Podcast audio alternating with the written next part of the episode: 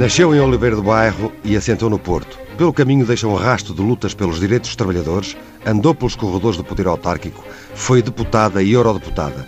Nunca parou. E é esse caminho que volta a percorrer como candidata da CDU à Câmara Municipal do Porto. Boa tarde, Hilda Figueiredo, bem-vinda. Muito boa tarde, muito obrigada. Cumprimento também a TSF e o JN a senhora diretora e o senhor diretor. Hilda Figueiredo, o facto de, dos candidatos da CDU à Câmara do Porto serem sempre os mesmos, bom, e de Hilda Figueiredo ser uma repetente, quer dizer que o partido, o PCP, não se tem conseguido renovar? Primeiro, eh, não é verdade que sejam sempre os mesmos. Eh, eu fui candidata nas últimas eleições, mas não fui nas outras anteriores, eh, diversas.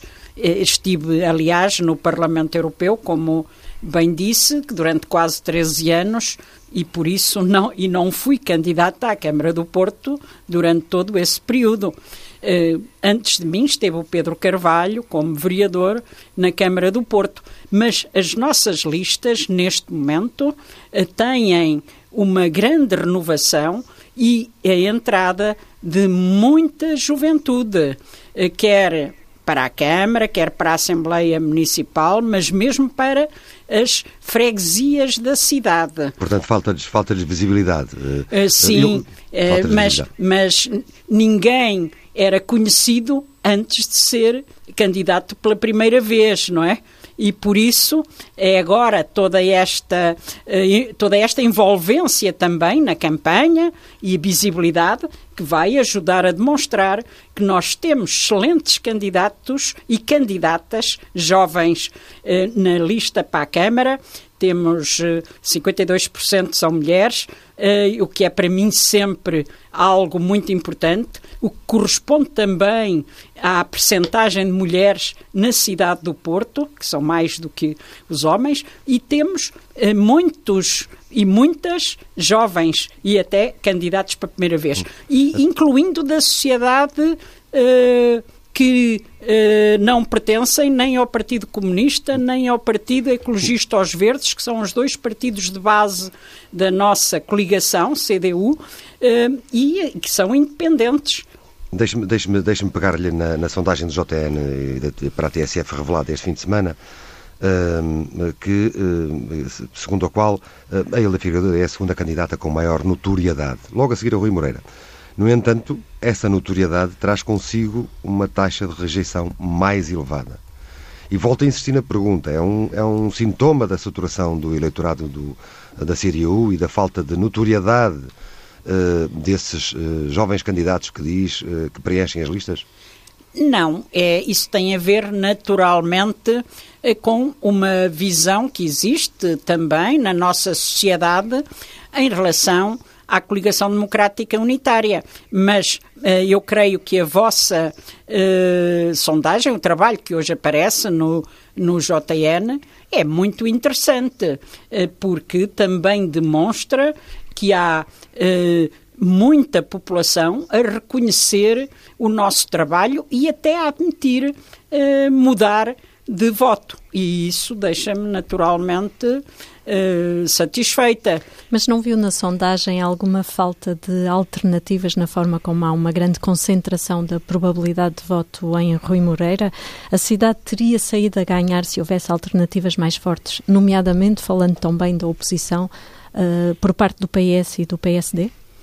Bom, eh, eu, eu não me vou pronunciar quanto aos cabeças de lista e às, às Mas candidaturas. ter no confronto uh, outros dos, nomes? De, do PS e do PSD. Cabe a cada força política escolher os seus candidatos e eu respeito uh, naturalmente essas escolhas. Agora, o, que está, o que temos aqui em cima da mesa é, é também o resultado de, uh, de uma atuação ao longo dos anos uh, em que, naturalmente, uh, houve uma predominância da participação de Rui Moreira, que aliás foi muito presidencialista, se forem perguntar quem são os seus vereadores, a maioria da população na cidade não sabe, mesmo aqueles que conhecem Rui Moreira, não sabe quem são os seus vereadores, porque ele teve uma posição profundamente presidencialista uh, e isso teve essa vantagem para ele de lhe dar notoriedade, mas teve desvantagens para o funcionamento da autarquia uh, que não, uh, não foi tão transparente, tão democrática eh, e não esteve tão atenta aos problemas das populações, dos moradores e designadamente numa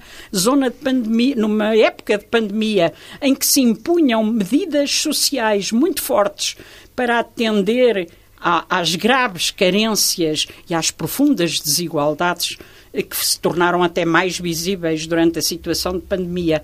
E não houve essas respostas. E eh, quando fala de falta de espírito democrático, sente que não houve abertura por parte de Rui Moreira para acolher sugestões? Sentiu que era ou não ouvida no seu papel de oposição durante estes últimos quatro anos? Olha, eh, teve dias, houve momentos em que aceitou algumas propostas, mas também foi verdade que, na maior parte dos casos, depois aprovavam-nas e metiam-nas à, à, gaveta. Uh, e depois, uh, de vez em quando, quando havia uma pressão popular mais forte, punham em prática um, uma parte dessa proposta. Isso aconteceu em vários casos. Olha, o desporto no bairro uh, resultou de uma proposta que que a CDU fez, que eu própria apresentei na reunião de Câmara, visando a criação de um programa de emergência nas zonas mais críticas da cidade. Uh, Aprovaram-no. Depois, isto foi em 2019, uh, eh, depois deixaram-no cair. Depois, uh, com toda a pressão permanente que, que a CDU foi fazendo, eu própria, então puseram em prática um bocadinho dessa proposta, o, o desporto no bairro. Mas ainda hoje, pronto, e tem dois anos agora, ainda hoje só atinge 16 bairros e não é de forma permanente. E nós temos, só municipais, temos 49. Portanto, já está a ver. E, como tudo faz, isto... faz, uma avaliação, faz uma avaliação negativa do mandato uh, do Rui Moreira, é isso? Eu, eu diria sempre uh, isto. A avaliação do mandato de Rui Moreira tem que ser vista uh, também de acordo com as pessoas que a estão a fazer. Uh, eu diria que uh, para o grande negócio, para a especulação que aqui reinou durante muito tempo e que ainda agora. Uh, apesar de atenuada, não está eliminada e está aí novamente a começar a surgir. Refere-se à questão da Rui Moreira, turística? Rui Moreira terá sido ótimo. Uh, mas agora, para estas outras áreas sociais que precisavam dos moradores, das, uh, mesmo, mesmo do associativismo, uh, onde, em certa altura, há três anos, consegui que aprovassem a criação do Fundo Municipal de Apoio ao Associativismo Popular. Mas lá está, mais uma área onde, primeiro, não deram o dinheiro que era necessário, depois foram aumentando, mas, mas também alterando as regras. Conclusão, hoje está, uh, diria, muito pobre e a falhar na resposta que era necessária quando as associações mais precisam delas. E falou uh, aqui na, na, pressão e nos negócios, uh, chegou a considerar que a cidade do Porto estava a tornar-se uma Disneylândia. A questão do turismo, que agora já está a retomar, uh, teve a quebra relacionada com a pandemia, continua a ser, na sua opinião, excessiva? Há o risco de não termos aprendido a criar alternativas para o Porto com esta crise? E essa é uma outra área onde procuramos, eu própria, na Câmara, que houvesse um debate antes das eleições em torno de tudo isto. Por exemplo, na retoma das medidas de contenção quanto aos ATLs, aos hotéis, etc., aos TEIs, nesta zona histórica e, e nós achamos até que ela deve ser alargada à zona central da cidade e que devem ser criados uh, circuitos alternativos e outras medidas de, incentivo a uma distribuição do turismo pela cidade e outras medidas também de incentivo e de criação de alternativas uh, de investimento no Porto e de criação de emprego com direitos. Por exemplo, criar um gabinete de apoio para as pequenas uh, empresas, para... De apoio ao empresário. De apoio ao próprio de... empresário e de apoio às associações eh, para poderem recorrer, preparar instrumentos, incluindo recurso a fundos comunitários, incluindo agora o, o, o, tal plano de recuperação e resiliência que eu acho que a Câmara já devia estar aí numa grande uh, ação em relação a isto, não só para o município, mas para apoiar uh, quem precisa na cidade desta, destes instrumentos. Infelizmente não quiseram de, de discutir nada, não quiseram decidir nada antes das eleições e remeteram tudo só para o pós, para o próximo mandato. E eu acho que estamos a perder um tempo precioso para uh, alterar a situação na cidade e, e, portanto, receio muito as consequências desta paralisação. Também é verdade, Helena eh, que passamos de um, de um tempo um, eh, em que se uh, criticava muito, e ela ocorria, a gentrificação da cidade, para, para um outro em que a cidade fica completamente vazia um, e, efetivamente, a precisar daquilo que era o grande boom, uh, que foi o grande boom turístico uh, no Porto. O, o, o, que eu lhe, o que eu lhe quero questionar, além desta, desta, desta pequena intervenção, é o seguinte. por um lado, eh, os estrangeiros tiveram, os turistas tiveram essa vantagem de trazer dinheiro para a cidade e protagonismo à cidade. Por outro, eh, ajudaram a inflacionar os preços eh, da habitação, que não dão mostras de, de, de descer. O que é que propõe a CDU para equilibrar o setor? Primeiro, a questão do turismo, dos empresários, estava a falar sobre eles justamente agora. Segundo, para dar uma, uma solução às famílias com baixos e médios rendimentos. três questões em relação a esta, isto que me coloca. Eh, é necessário, eh, antes de mais, travar a autêntica sangria da cidade eh, e, vemos que o próprio censo demonstra que mais de voltámos a perder entre 2011 e 2021 hum, cerca de 5.600 pessoas. E repare, perdemos mais, porque saiu da cidade muito mais gente. Simplesmente também vieram imigrantes para a cidade e, por isso, o saldo negativo é este. Mas ele é fundamentalmente também em algumas freguesias da cidade. Uh, houve ali ruas no, no centro histórico que ficaram, uh, que mais de 50% das pessoas foram corridas dali para fora. Todo aquele, todo aquele problema da, da lei do arrendamento da, uh, urbano, da Cristas, CDS, etc., uh, foi aproveitado, como, como vocês sabem, como o JN, aliás, denunciou várias vezes, para um assédio permanente, desde uh, os incêndios às pressões para os moradores saírem, etc. mas então o que é que é preciso fazer? A tal medida de contenção para isto não continuar e regular o turismo. Nós não somos contra o turismo, nós queremos turismo, mas regulado e, distribuído pela cidade uh, e não apenas concentrado ali. Uh, e com outras atividades económicas também, que a, que a Câmara deve tentar atrair para a cidade. Uh, mas é preciso construir habitação. é preciso, porque nós temos. A estratégia local de habitação demonstrou que cerca de 3 mil famílias estão a viver numa situação indigna uh, e precisam de habitação. Ora. Portanto, uh, acha, acha, por exemplo, que os preços de renda acessível lançados pela Câmara não são um não, bom modelo? Não são suficientes. Uh, a população da nossa... Mas são, mas, são, mas são um bom modelo ou não? não? Não são, não são. Nós queremos a renda apoiada, a renda apoiada para estas 3 mil famílias, uh, porque elas... Repare, se a maioria destas 3 mil famílias chega ao dia 15 de cada mês e já não tem, já, já, já não tem dinheiro até ao fim do mês, ou então tem que decidir uh, o que é, onde é que vai gastar os poucos euros que lhe sobram? Uh, a comprar medicamentos ou a comprar comida ou, ou enfim, a ir ou a pagar a renda, não é? E, a portanto, Figueiredo entende então que faz, mais, faz falta mais habitação social. Mais habitação, preço, com rendas uh, apoiadas. É disso. Sabe, tem, habitação pública com rendas apoiadas. E por isso nós estamos a, a dizer que essas 3 mil habitações devem ser ou, ou disponibilizadas de imediato, ou seja,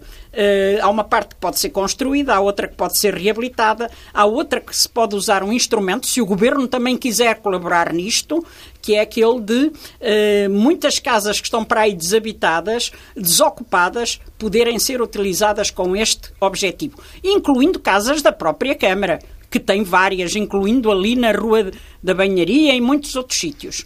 Mas, com, mas, concorda que o Porto já tem uma elevada percentagem de pessoas a viver em casas uh, que são, uh, são públicas. Municipal, sim. sim, mas é necessário aumentar essa percentagem. Em qualquer capital aí da, da Europa tem uma percentagem maior de, de habitação pública. Não há outra forma de resolver este problema que não seja com habitação pública.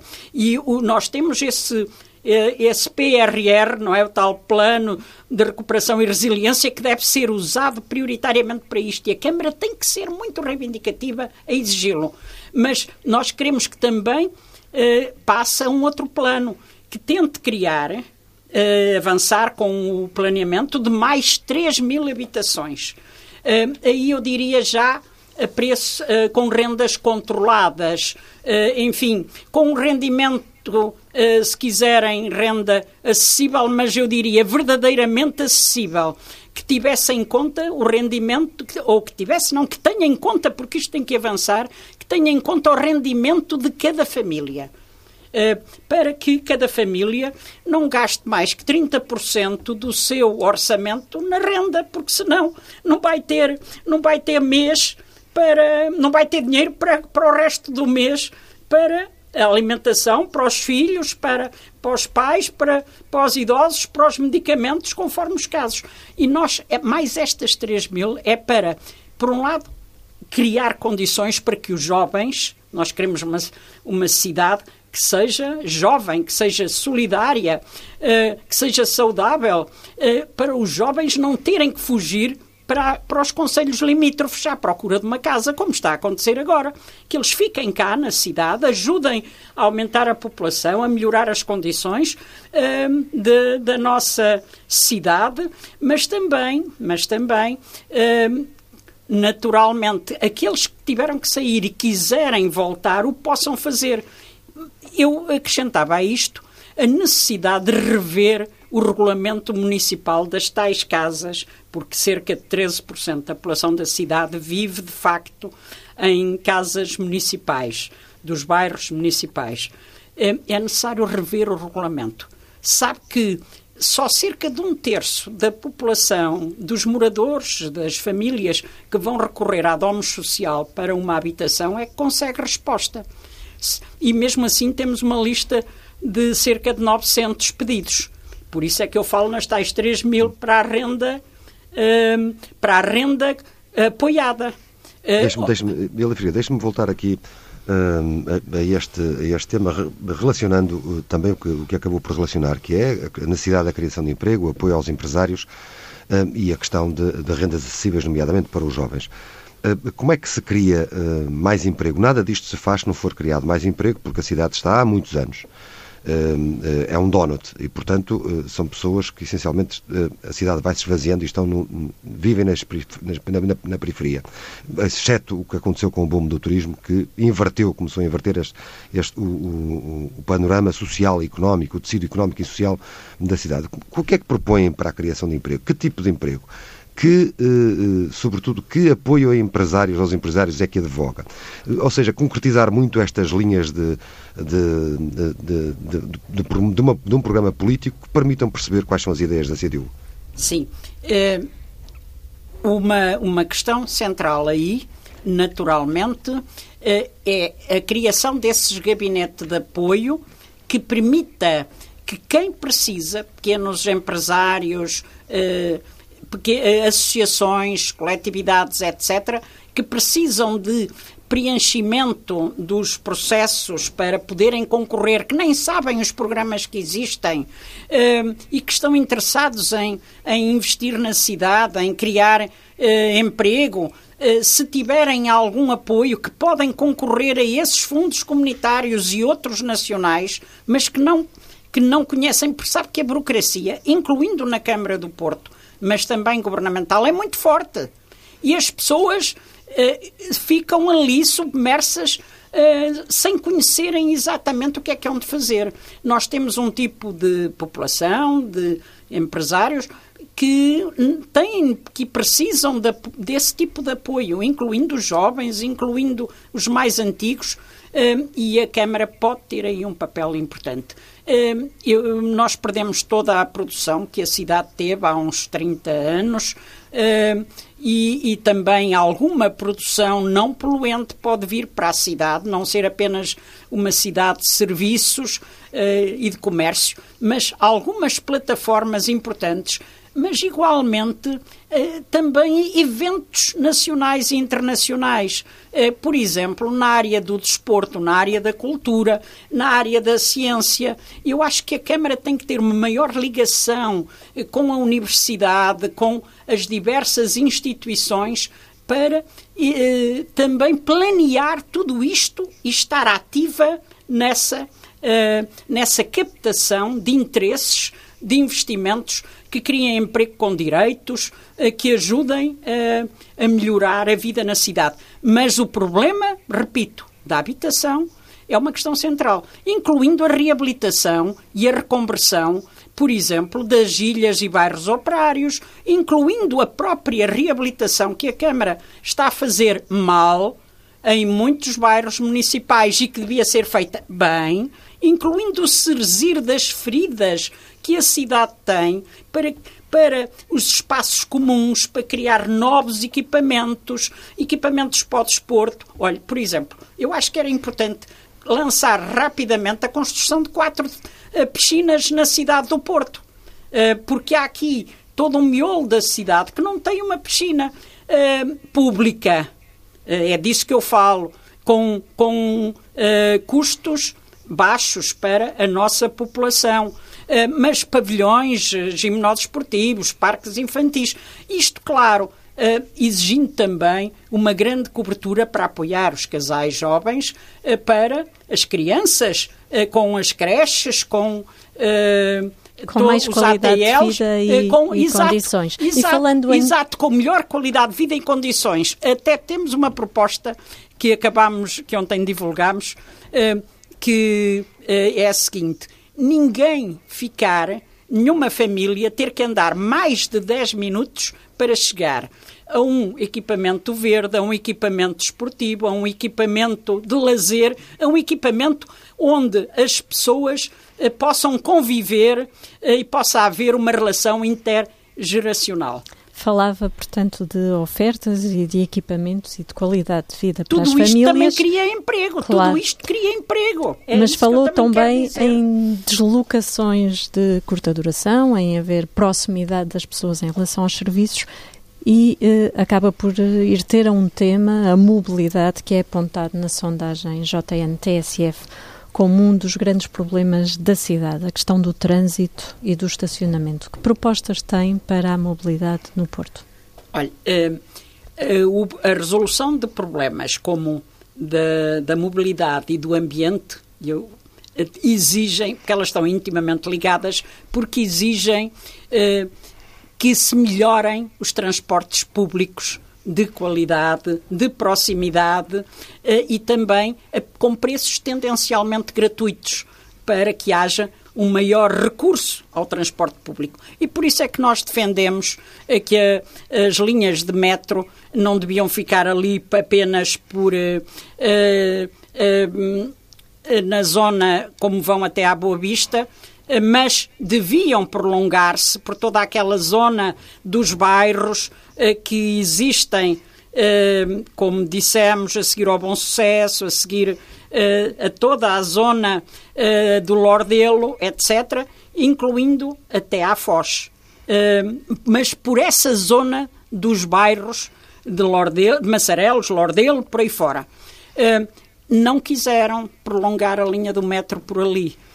e agora até nem querem o, o Metrobus por ali. Bom, mas ali estão mais de 10 mil pessoas naquela zona de bairros, mais o que está a ser construído, mais o que se planeia construir, e eu acho que isto não, tem, não faz sentido. Mas eh, considera Quando... então que a linha de Metrobus entre a rotunda da Boa Vista e a Praça do Império não são uma boa alternativa? A alternativa era esta, mas eu diria, pode ser uma eh, para o futuro, mas para o imediato era esta. Eh, e, portanto, nós achamos que é necessário fazer um plano de mobilidade. Claro que ele não pode ser também só do Porto, deve ser integrado numa perspectiva metropolitana e por isso também a CDU insiste em eh, que a área metropolitana do Porto tenha outras competências e outros meios financeiros e defendemos a regionalização, como bem sabem. Eh, mas pronto, mas pelo menos o Porto ter aqui uma posição também de grande reivindicação na exigência de tudo isto, uh, incluindo os parques periféricos, os parques de estacionamento periféricos uh, uh, gratuitos para quem tivesse o sistema andante e recorresse a seguir ao transporte público. Tudo isto ajudaria, como vê, a, a diminuir a pressão no, do trânsito na cidade, sobretudo nesta zona eh, mais central. Mas, igualmente, nós achamos que, que o sistema dos parcómetros eh, não deve ser para captar dinheiro dos moradores. Deve ser, sim, eh, para ajudar a regular o trânsito. E por isso achamos que deve ser internalizado, que se deve acabar com a concessão dos, dos parcómetros e se devem apenas uh, limitar às zonas onde são efetivamente necessários, porque há muito comércio ou porque há muitos serviços e é sobretudo nas zonas mais comerciais onde é necessária alguma rotação da, da mobilidade do, do, automóvel, não é? Uh, mas a melhoria do transporte público de qualidade também com mais mais equipamentos na rua. Eh, claro, verdes, eu diria, sem elétricos ou sem utilização eh, de eh, do gasóleo, da gasolina, não é? Portanto, as alternativas, temos que pensar nas alterações climáticas, temos que pensar nisso tudo. Eu sei que a STCP está a fazer alguma coisa nesse campo, mas é preciso muito mais. E é necessário que nós tenhamos também autocarros adaptados aqui, aqui a algumas zonas. Por exemplo, a ligação entre a, entre a cota alta e a cota baixa. Uh, por exemplo, algumas zonas eh, de Azevedo, de Campanhã, precisam de melhores transportes. Em alguns casos, se calhar, autocarros mais pequenos, as pessoas idosas que precisam de ir ao hospital, que precisam e que não têm alternativas a não ser o, o automóvel ou o táxi, e é preciso eh, modificar esta situação. E nessa lógica de redução do uso do automóvel, faz sentido a construção da ponte do António Francisco dos Santos entre Porto e Gaia ou uh, acabará por ser mais um estímulo a novas entradas uh, e utilização do carro na cidade? Pois nós quisemos que esta discussão fosse feita antes da decisão que a Câmara do Porto tomou e criticámos bem a decisão uh, em cima do joelho, foi o caso. Uh, tinham falado de uma ponte, depois somos confrontados com outra ponte, uh, tinham que, e agora confrontados triplo, com um valor no, no concurso muito superior muito ao que superior. tinha sido anunciado. Pronto. E tudo isto está a ser sempre a multiplicar. E nós quisemos esta discussão prévia. Infelizmente, eh, mais uma vez, uh, o presidencialismo excessivo de Rui Moreira impediu que isso acontecesse. Uh, e fomos confrontados com isto. Não foi porque a CDU quisesse. Foi a CDU propôs esse debate prévio, tendo em conta todas estas variantes. Nós achamos que é necessário haver travessias do Douro, claro, mas queremos que elas sejam devidamente discutidas. Por exemplo, e queremos que elas sirvam para transporte público e, esse, e, esse, e essa falha uh, existe também nessa ponte. Uh, que não para a outra do que está prevista para o metro, mas para essa, essa falha existe. Não está devidamente equacionada a questão do transporte público e nós achamos que o deve ser. E já agora também eh, a possibilidade de utilização da Ponte Maria, Maria Pia para, eh, enfim, um, um, um, transporte suave eh, ou até eh, também da, do ramal da Alfândega para um transporte público com paragem nas Fontainhas. Eu, tudo isto são formas articuladas que deveriam ser devidamente estudadas e para ser postas em, prática. Rui Moreira já leva oito anos de mandato. E não se admite que não tenha falar, avançado nesse Estamos a falar muito de transportes. Uh, Deixe-me aqui puxar para a aviação. A TAP está a servir bem o Porto ou, ou devia dar outra atenção à região? E aqui pergunto-lhe se uh, a CDU de algum modo acompanha as vozes críticas uh, de entidades e figuras do Norte sobre a atuação da companhia aérea portuguesa, nomeadamente e persistentemente por parte de Rui Moreira a TAP está a servir mal o Porto. É uma constatação clara. Uh, para quem acompanha minimamente o que se passa, uh, verifica isso. E a CDU já o disse várias vezes: a TAP está a servir mal o Porto.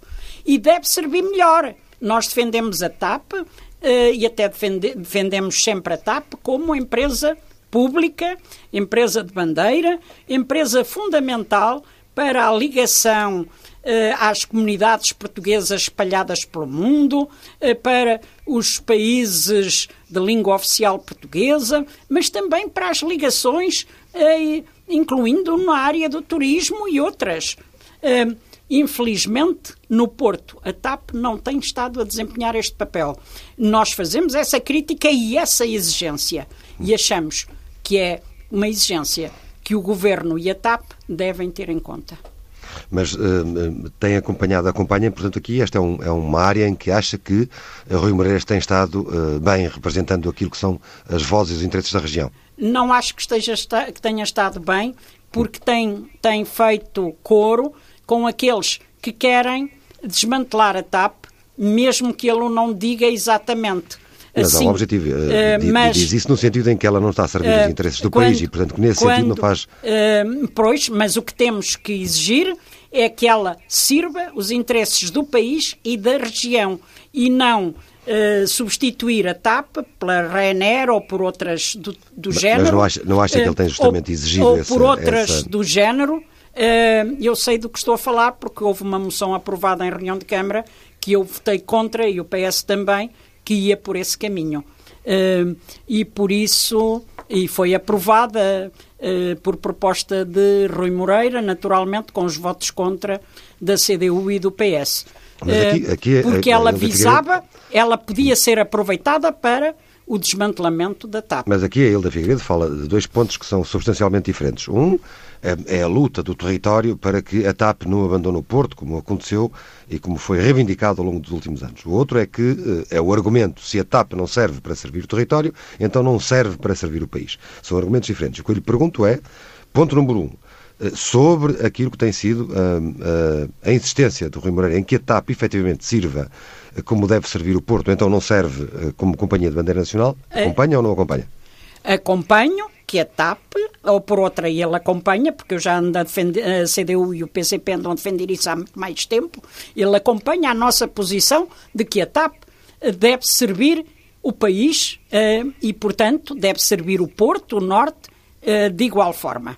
Agora, depois, quando começa a admitir outras alternativas, aí não acompanho. Mas não tem que procurar uma solução?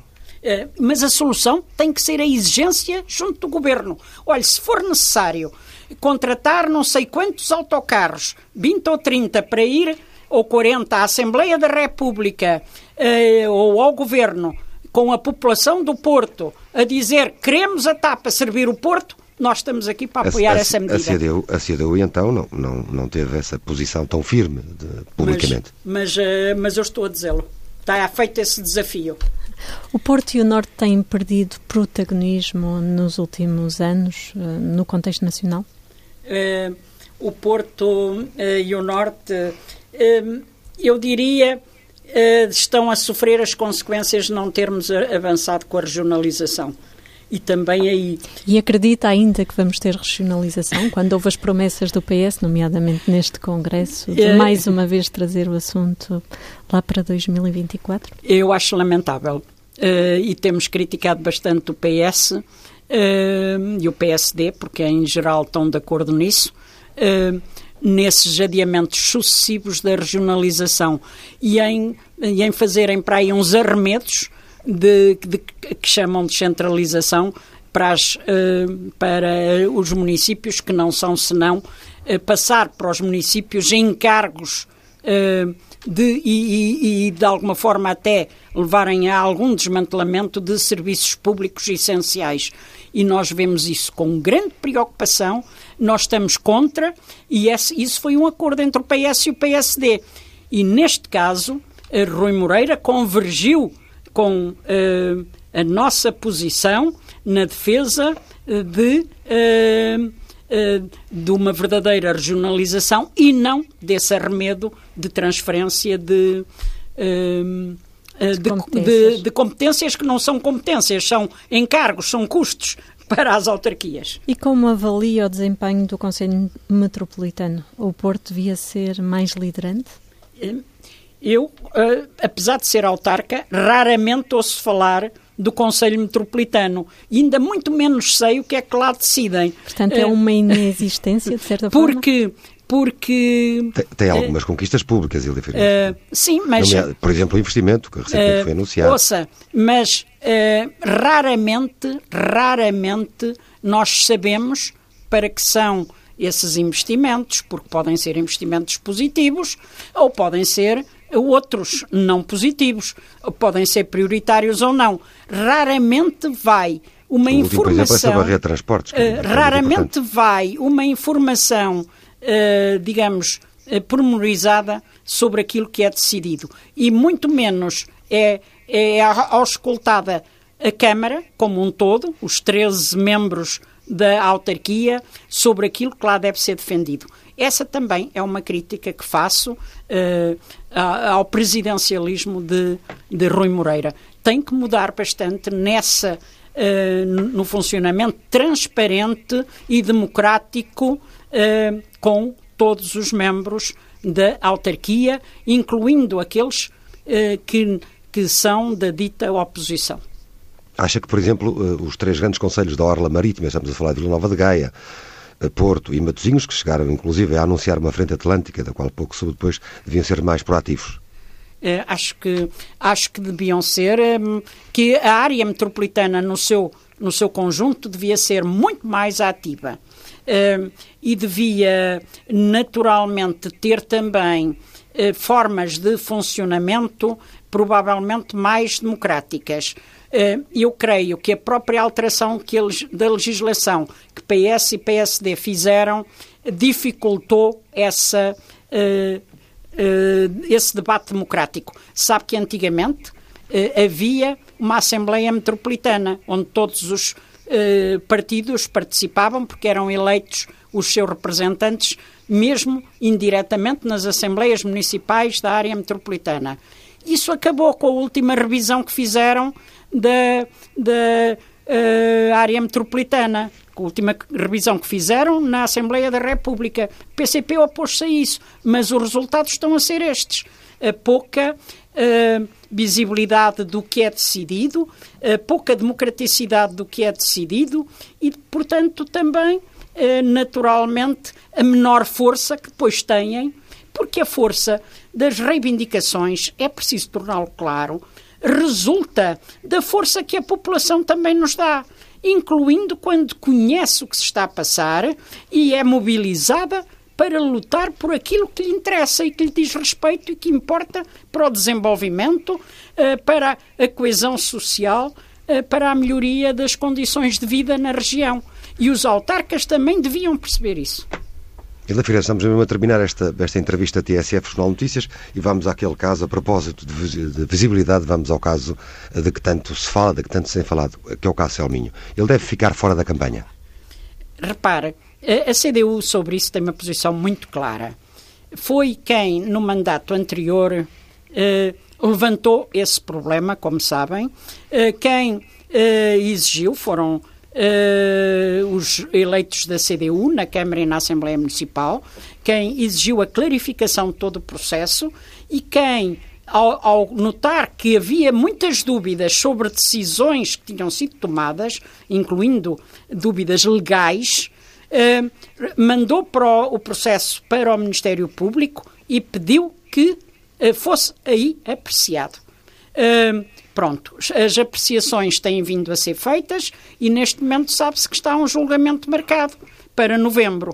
Então, nós aguardamos. Não, não, não me respondeu à pergunta. Nós aguardamos esse julgamento.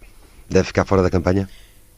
Isso depende de cada, de cada força política. A CDU uh, fará, fará questão de não trazer para a campanha? Uh, a CDU uh, recorda que o processo é este. que na sequência da posição da CDU, o processo Uh, evoluiu, é verdade. Mas não fará, uh, mas impediu, não fará disso por uma, exemplo, uma impediu, por, impediu, por exemplo, uh, que a família de Rui Moreira ficasse com o terreno todo, porque uma parte substancial, como depois se provou, não era da família, era da Câmara. e como também depois se provou, se, o, se, essa, se esse terreno era da Câmara, não tinham nada que pagar indenizações à família. Mas, eu repito, o processo está em tribunal, vamos aguardar a decisão do tribunal. As explicações do atual Presidente são suficientes ou insuficientes? Para nós não são nem suficientes nem insuficientes. Nós achamos que, eh, em alguns casos, ele tenta manipular a posição eh, que foi tida pelo Tribunal numa primeira instância e que era, afinal, apenas uma posição formal, mas que ele, na altura, tentou uh, dizer uh, que, afinal, a CDU não tinha razão. nós dissemos é preciso aguardar pelo resto das decisões do Tribunal, porque essa posição é apenas quanto ao processo formal. Isto recordo-lhe que foi há quatro anos. e, entretanto, de facto, quando o Tribunal foi às questões de fundo, tomou a decisão que está aí para julgamento. Uh, bom, uh, sobre isto, aguardo. Hilda Figueiredo, na entrevista, no regresso das entrevistas uh, TSF Jornal Notícias, agora com os candidatos autárquicos à Câmara Municipal do Porto, os quatro candidatos com representação na autarquia, Hilda Figueiredo, candidata pela CDU. Agradeço a entrevista que me fizeram aos dois diretores, ou à diretora do JN e ao diretor da TSF.